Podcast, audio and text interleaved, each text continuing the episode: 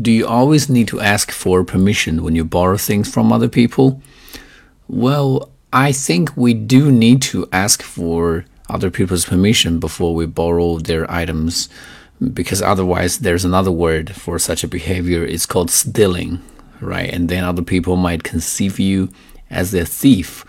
That's really uncalled for and uh, we must avoid such behaviors and but uh, there are certain situations in which we just have no time to ask. For example when you're in the dormitory and all of a sudden you get a phone call and somebody tells you a piece of very important information and you must uh, write it down.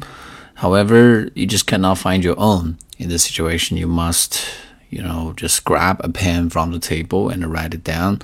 You just don't have the time to ask for your friend's permission to lend it to you. And um, so in these cases, I think we just have to be be more flexible and improvise. Some people say that if you're borrowing things from somebody you are very close to, you don't need to tell them. Well, I honestly think that this is also quite inappropriate because if your friend or your family member doesn't know that you have borrowed their item and um, when they want to use it, they will be looking for it everywhere.